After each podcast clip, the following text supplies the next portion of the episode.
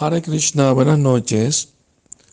Cuando los Pandavas estaban en exilio de, de incógnito, eh, pasaron un tiempo en la ciudad de Kachakra y se quedaron en la casa de una familia de brahmanas. Ellos mismos se hicieron pasar por brahmanas y de esa manera eh, trataron de estar fuera de la vista, ¿no? Porque el acuerdo era que si lo descubrían durante el último año del exilio, tenían que ir 12 años más de nuevo al exilio. Así que trataron de llamar la atención lo menos posible. Pero sucedió un incidente que en Eka Chakra venía un caníbal, un monstruo, y mataba a gente y se las comía, y era un, algo bien horrible, tenía toda la gente muy alterada, muy preocupada. Entonces llegaron a hacer un pacto con el, el demonio de que no matara indiscriminadamente a nadie, sino que cada día una familia sacrificaba a un miembro de su familia para que el caníbal se lo comiera y no tocaba a los demás. Entonces ese fue el acuerdo. Y cuando le llegó el turno a la familia donde los Pándavas y la reina Kunti se estaban quedando, entonces eh, ahí escuchó la reina Kunti a la familia llorando, ¿no?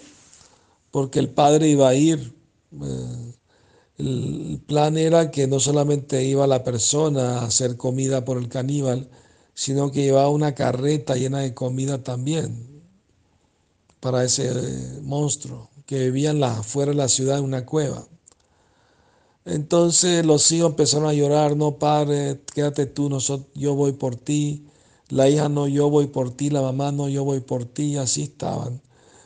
Entonces la reina Kunti se le ablandó mucho el corazón y le pidió a Bima, por favor, Bima, ve tú y mata a ese demonio, ¿no?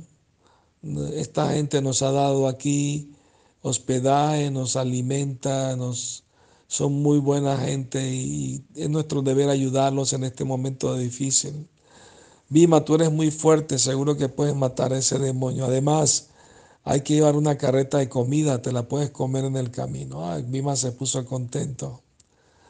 Entonces, en el camino, yendo a la cueva del demonio, Bima se puso a comer toda la comida que había en la carreta. Y cuando llegó a la cueva salió el demonio, vio la carreta vacía, se enojó mucho con Bima y empezaron a pelear entre ellos. Y entonces eh, duró varios días la pelea. Finalmente Bima agarró al demonio, lo levantó por el aire con los dos brazos y lo dejó caer en su rodilla partiéndole la espina dorsal y así lo mató a ese demonio. Y entonces Bima agarró y puso su cadáver, lo colgó en medio de la plaza para que la gente no tenga más miedo de ese horrible demonio caníbal. Entonces, eh, pero les cuento una anécdota sobre eso. Y es que cuando saben que el señor Nityananda, él eh, apareció, nació en Ekachakra. Entonces, un día que él estaba Caminando por el bosque, unos aldeanos le aconsejaron que no fuera por un camino en particular porque había una serpiente enorme que comía a la gente y se las tragaba y todo eso. Entonces él no hizo caso de eso y fue por ese camino y se encontró con la enorme serpiente. Y Nityananda Prabhu le reclamó, ¿por qué estás atacando a los humanos y, y comiéndotelos?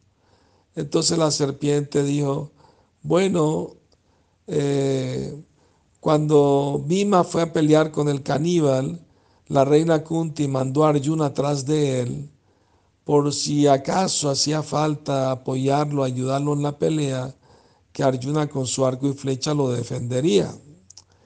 Entonces Arjuna y con un mantra convirtió a una serpiente en una flecha, de manera que cuando la lanza muerde y envenena y mata al enemigo. Entonces, eh, pero en caso de que era necesario, pero como no fue necesario porque Bima en poco tiempo mató al, al demonio caníbal, entonces eh, no hizo falta. Entonces Arjuna le dijo a la serpiente, pues no hace falta tu servicio, te puedes ir. ¿Y cómo hago para sobrevivir, para comer? Pues lo que te encuentre en el camino lo puedes comer. Entonces Señor Nityananda le dijo a la serpiente, pero ahora te voy a cambiar la instrucción.